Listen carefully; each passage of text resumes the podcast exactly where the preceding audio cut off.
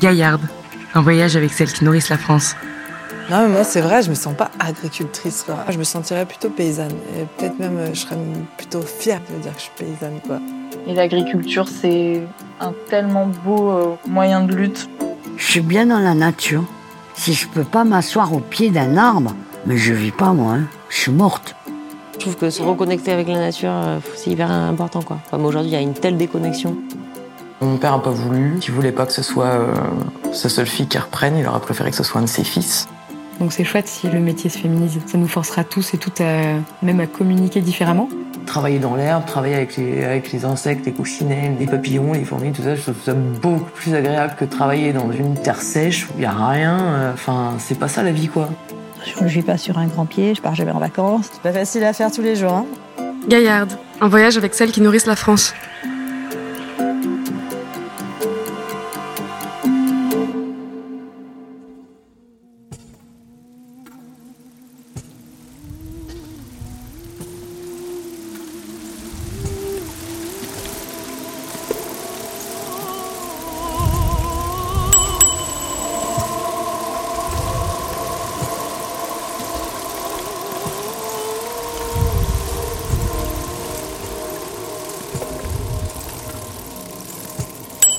Après un long périple à vélo sous la pluie, on entre dans cette forêt exploitée en sylviculture, accolée à Saint-Martin-Curton, dans le Lot-et-Garonne.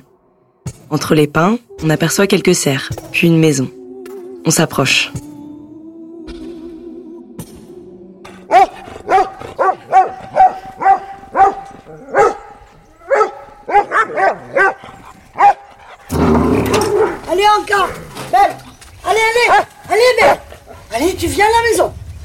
Allez, dépêche-toi. Ah non, c'est pas vrai. Celle-là, elle est folle. Allez Tu vas à la maison Dépêche-toi. Dépêche-toi.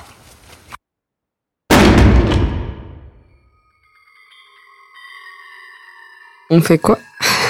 Euh, on vient de se faire claquer la porte au nez, là. euh, On s'en va? Je... Non, on va rester quand même, on va... Peut-être qu'elles vont réouvrir. On a connu plus chaleureux comme arrivée. Devant nous, cette femme de 75 ans, au regard vivant, le dos courbé sur lequel tombe sa longue chevelure grise. C'est Marie-Ange. Et elle a une vraie dégaine de sorcière.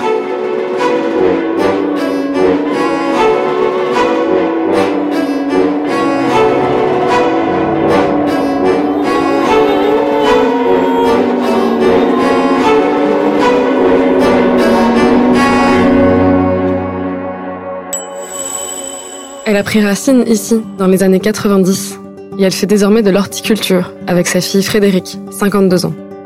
Elle sème, repique et vend sur les marchés des plants aromatiques et potagers. La star de leur production, la tomate. Avec plus de 45 variétés, dont des cerises, des tardives et des précoces, les particuliers de la région reviennent à leur stand chaque année pour profiter de leur sélection savoureuse et colorée. Il nous aura fallu une dizaine de jours pour amadouer Marie-Ange et qu'on puisse s'asseoir au coin du feu pour qu'elle nous raconte enfin tous ces trésors de vie. Avant de s'enraciner ici, avant les plantes, Marie-Ange et Frédéric ont eu plusieurs vies, rythmées par une volonté féroce d'émancipation des hommes et de la société. L'éducation était très stricte. Il n'y avait pas de musique de variété. Il y avait lecture. Enfin, on n'était pas libre. C'est une éducation euh, de l'époque. hein.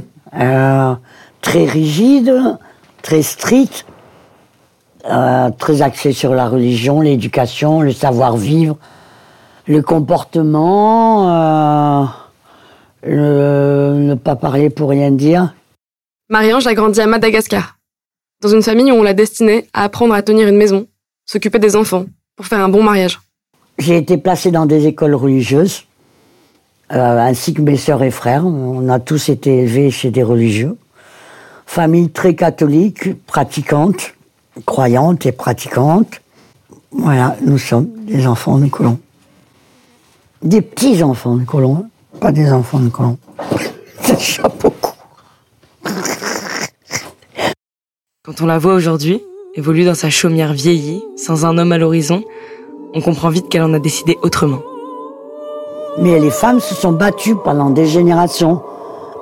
Et 68, ça a été euh, pour nous un, un, revirement total jusqu'à des réformes scolaires, jusqu'à des réformes de pensée, d'esprit, parce que on n'était pas là pour être femme soumise, femme qui euh, devait entretenir une maison, recevoir et euh, parler de tout et de rien, mais surtout pas de femme savante. C'était dangereux peut-être, je ne sais pas.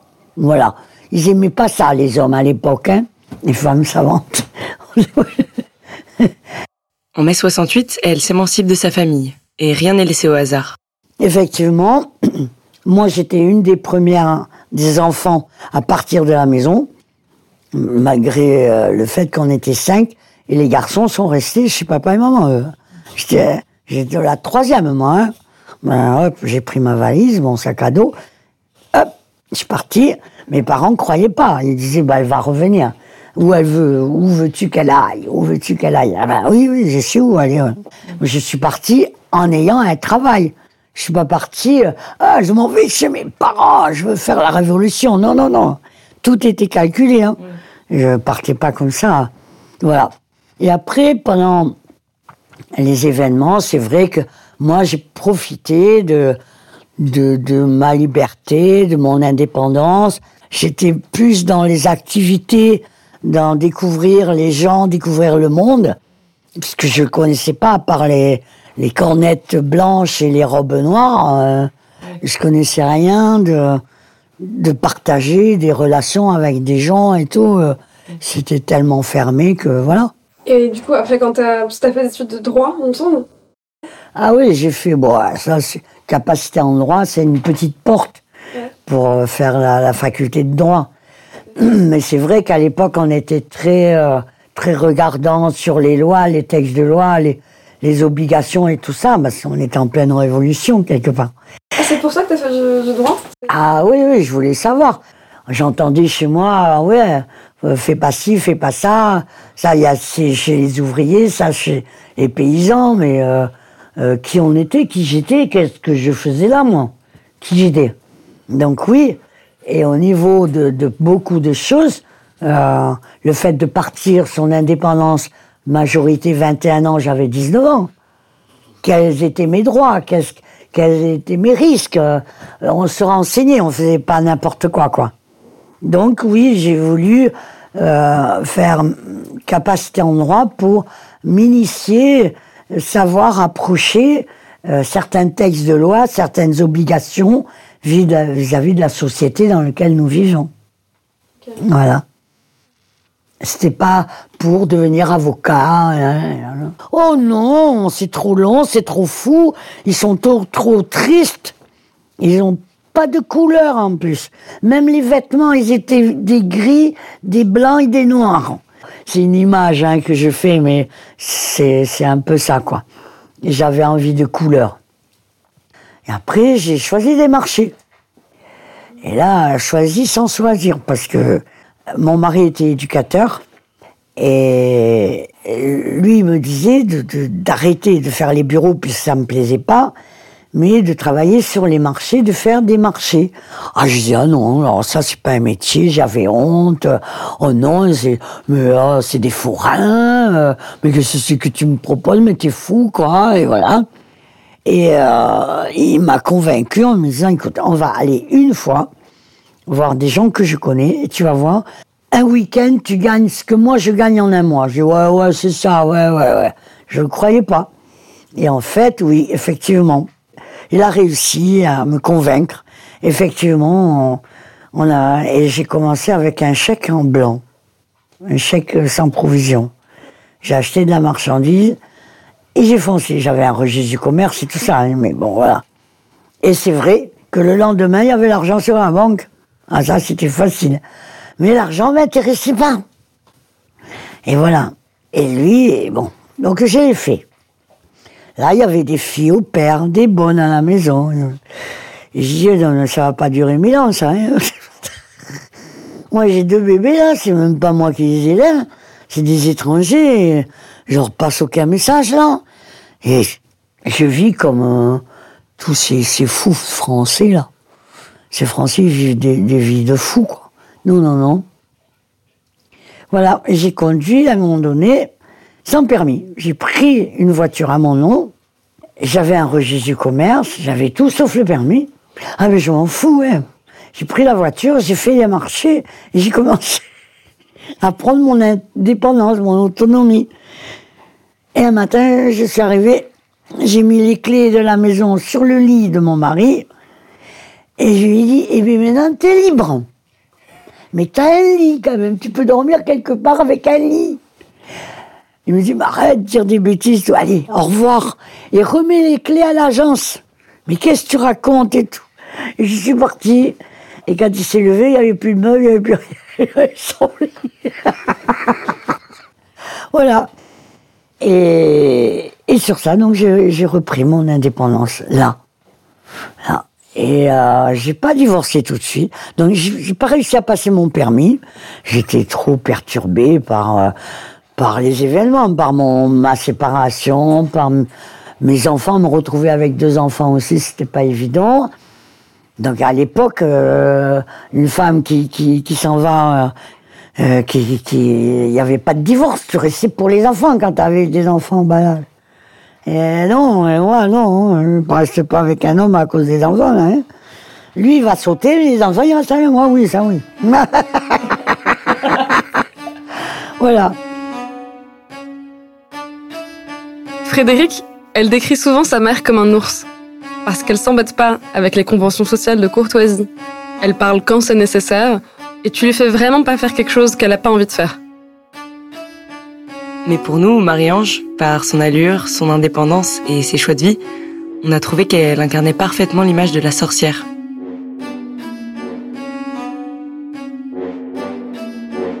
Du 15e au 18e siècle, les chasses aux sorcières ont torturé, brûlé et pendu des milliers de femmes en Europe. Les principales accusées étaient les guérisseuses, les accoucheuses, les célibataires, sans enfants, âgées. Sans surprise, c'est donc des femmes indépendantes qui n'avaient pas d'hommes dans leur vie, qui n'étaient pas attachés à un foyer et autonomes sur leur santé, qui étaient victimes de ces violences. La diabolisation de la femme âgée est basée sur sa non-fertilité. Dans un contexte où le corps des femmes est un outil de production au service du capitalisme, la femme infertile devient inutile. Sylvia Federici explique que les chasses aux sorcières ont permis de préparer la division sexuée du travail, requise par le capitalisme en réservant le travail rémunéré aux hommes et en assignant les femmes à la mise au monde et à l'éducation de la future main-d'œuvre. Ainsi, la femme est associée à la nature et elle devient un corps à maîtriser. Encore une idée centrale des théories écoféministes. Barbara Epstein explique ainsi Pour les écoféministes, le patriarcat est lié à la tentative de dominer la nature. Pour justifier leur exploitation, femmes et nature ont été réduites à des objets, placés dans la catégorie de l'autre, on a nié la connexion de l'humain avec le monde naturel, ainsi que le féminin dans la nature de l'homme.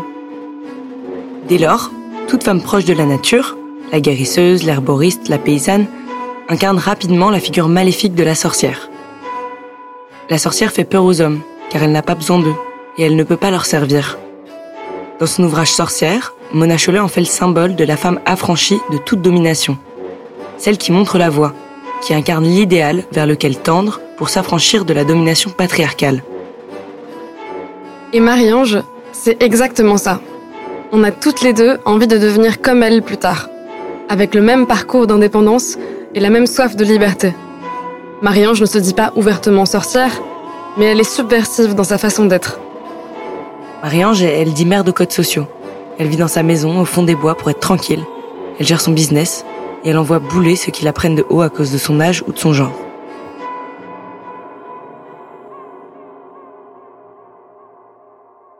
L'agriculture, c'est venu petit à petit dans la vie de Marie-Ange.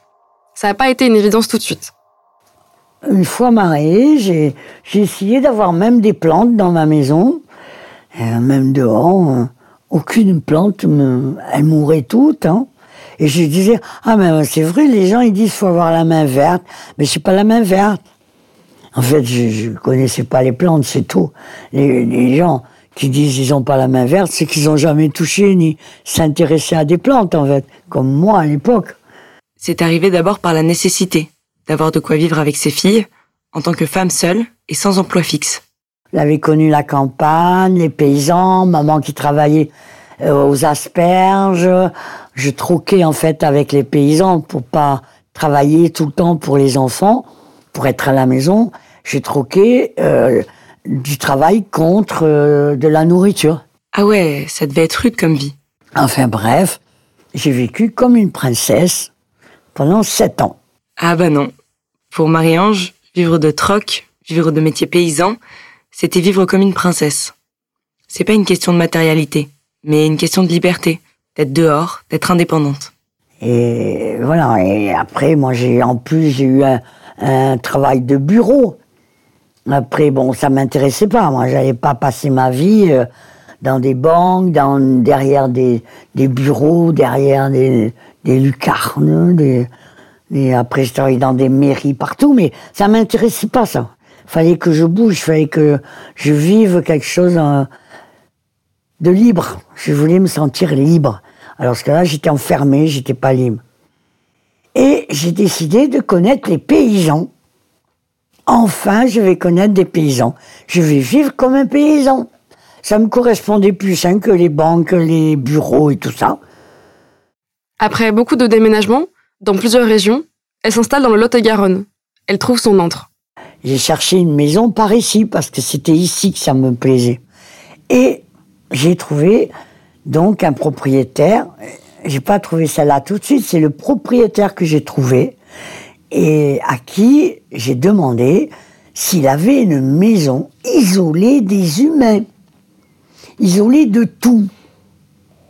Et là, il m'a dit, ben, vous êtes bien sauvage et j'ai bien quelque chose.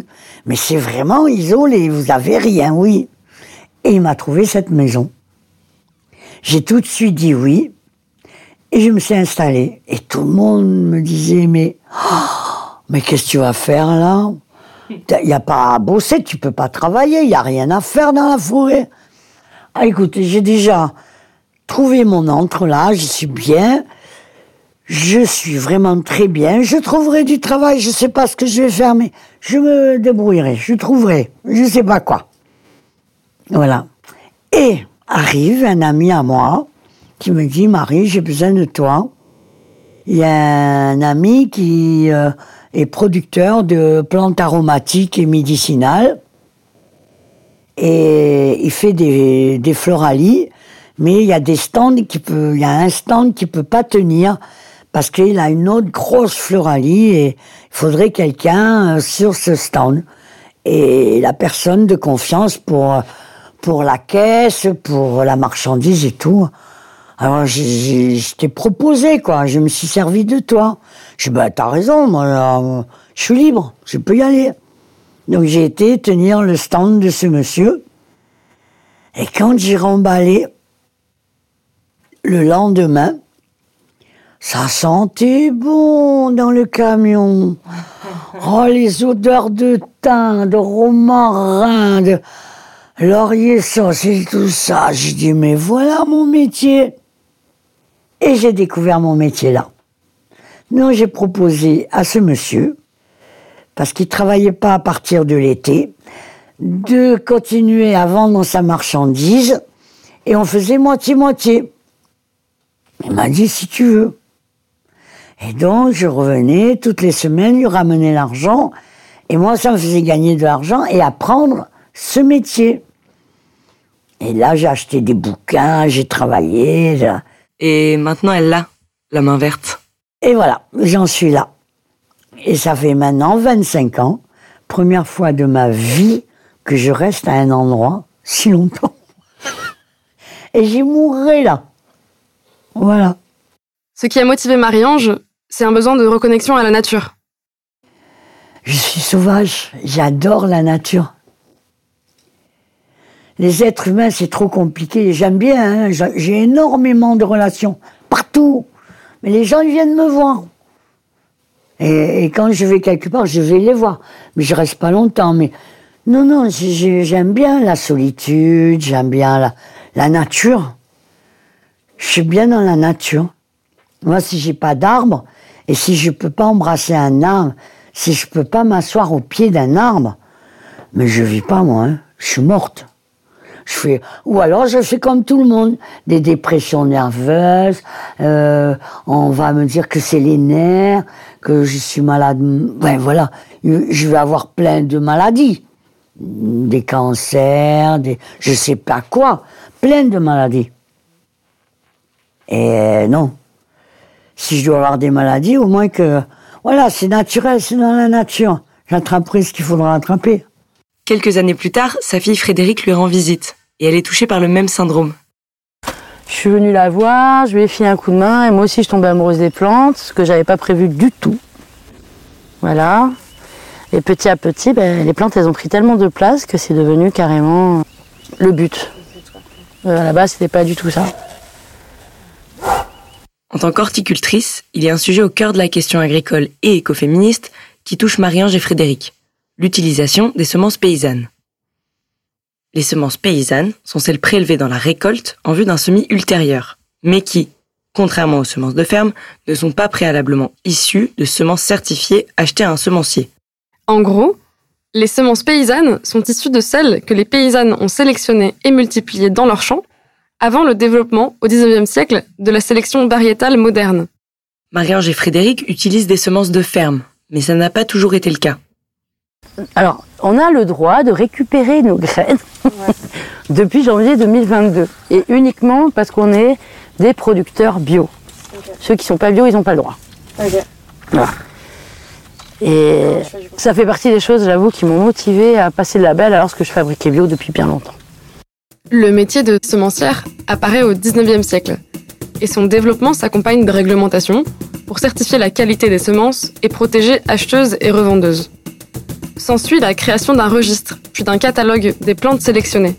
Et à partir de 1949, l'interdiction totale de commercialiser des semences n'appartenant pas à une variété inscrite au catalogue. Bon plan pour les semenciers, adieu la concurrence. Mais très rapidement, des scientifiques et agricultrices se soucient de la perte de diversité génétique et de population locale, qui sont garantes de l'adaptation des plants à leur environnement. En effet, le nombre de variétés chute. Pour le blé, on passe de 385 variétés inscrites au catalogue en 1936 à seulement 65 30 ans plus tard. On assiste à un accaparement des semences par l'industrie agro, une privatisation du vivant qui menace nos variétés agricoles, notre biodiversité et notre autonomie alimentaire individuelle. Heureusement, des individus puis des groupes luttent contre ce géant. En Amérique latine, on les appelle les gardiennes et gardiens de semences, et elles œuvrent pour le bien alimentaire commun. L'association Cocopelli existe depuis 1999 pour fournir des semences libres de droit, reproductibles et d'origine biologique certifiée.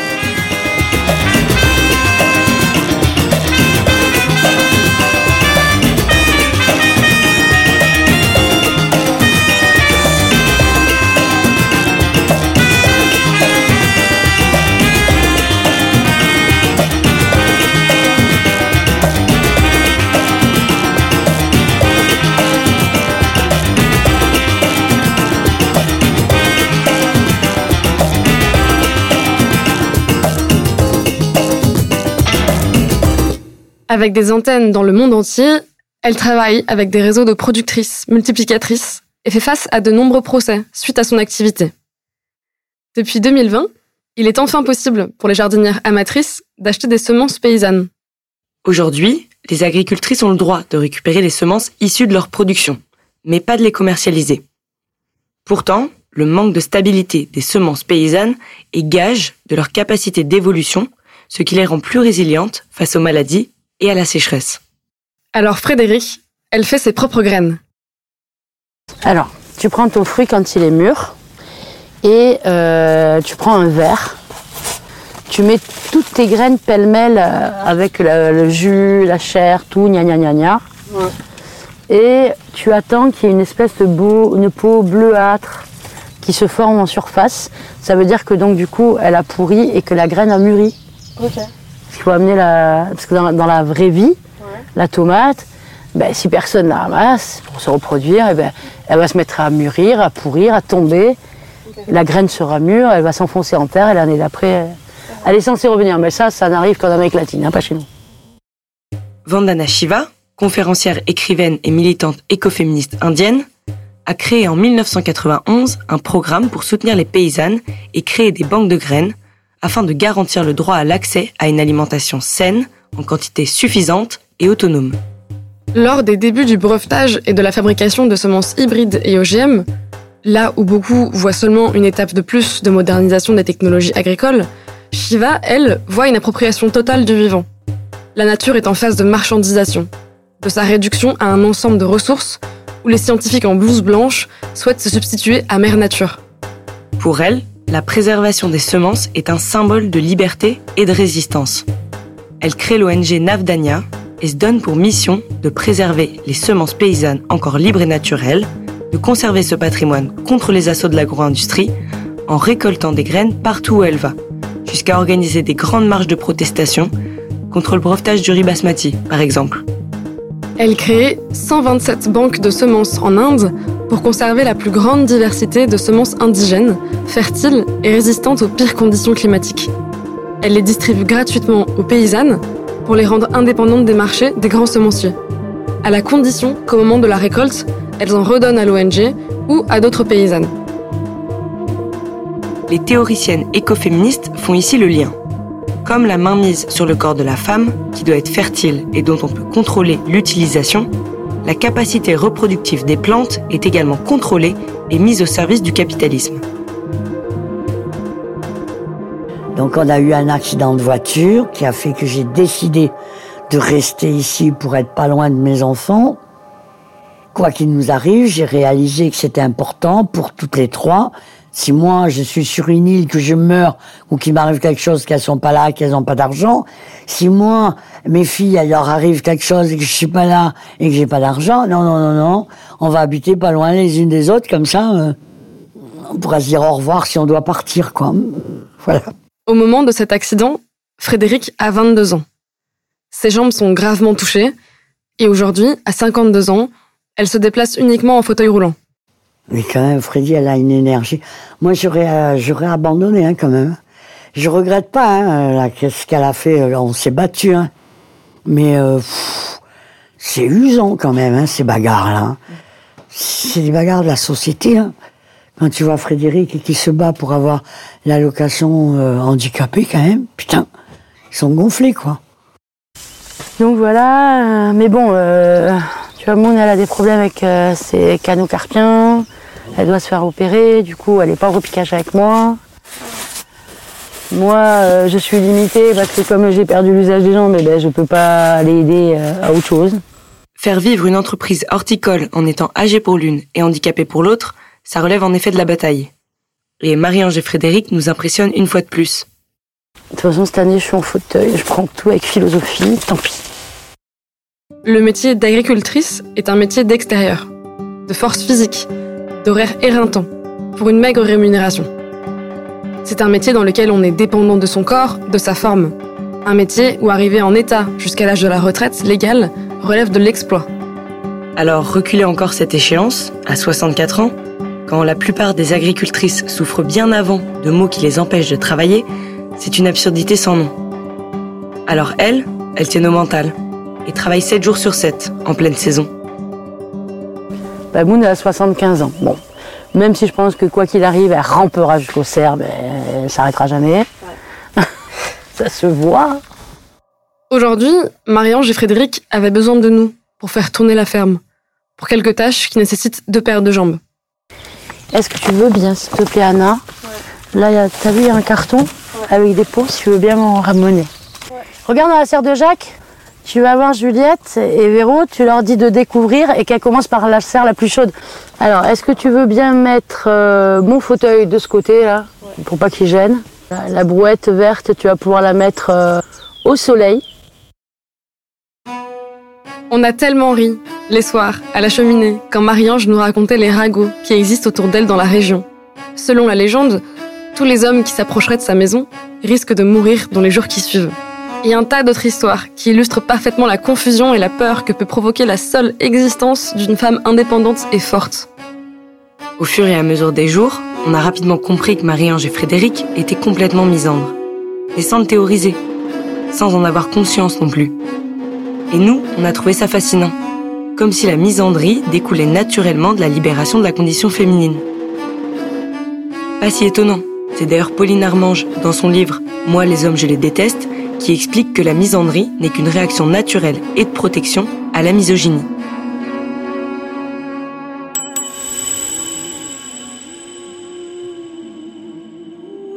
Merci, Marie-Ange et Frédéric, de nous avoir accueillis dans votre maison, dans vos cœurs, dans vos serres et dans votre forêt. Parce que cette forêt, c'est la vôtre. Cette forêt, vous y habitez et elle vous habite. Merci Marie-Ange pour ta présence et ta lumière. Merci Frédéric pour ta force surhumaine, ton cœur et ton courage. Merci à vous deux pour votre puissance. On espère pouvoir repasser bientôt dans cette forêt que les arbres y auront repoussé ou auront continué de grandir avec vous, de la même façon que vous nous avez fait grandir. Dans la vie, je crois que le plus grand plaisir, parce que notre vie, euh, qu'elle soit jeune ou plus vieille, hein, on ne sait pas quand on va partir, quand on va quitter cette terre. La mort et la, naissance font partie de la vie. Donc, n'oubliez pas que vous pouvez partir aujourd'hui et vous vous êtes forcé à faire un métier ou quelque chose que vous n'avez jamais aimé.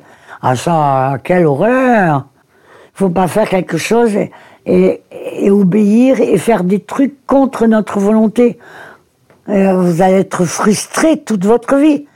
La frustration, euh, c'est une chose importante. Et la vie qu'on mène actuellement est tellement tordue, tellement, elle manque tellement d'harmonie, de, de, de, lumière que, que, que là, là, là, accuser ça avec un travail que t'aimes pas, te forcer à aller travailler le matin. Bon, voilà, mais maintenant vous faites comme vous voulez, mais moi je pourrais pas, j'ai jamais pu. Hein. Pu. C'est vrai, j'ai jamais pu. On finira sur un extrait de Révèle obscur de Starrock. Nous avons raison d'espérer. Les forces de destruction semblent grandes, mais contre elles, nous avons le pouvoir de choisir. Notre volonté humaine et notre imagination, notre courage, notre passion, notre impatience d'agir et d'aimer. Et nous ne sommes pas en vérité à distance de ce monde. Nous faisons partie du cercle. À bientôt pour notre prochaine aventure et prenez soin de vous.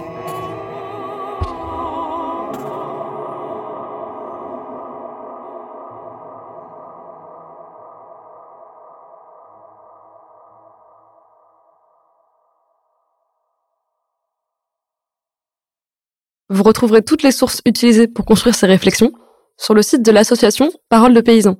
N'hésitez pas à nous faire vos retours par mail à gaillard.le.podcast@gmail.com. On se fera un plaisir d'échanger avec vous.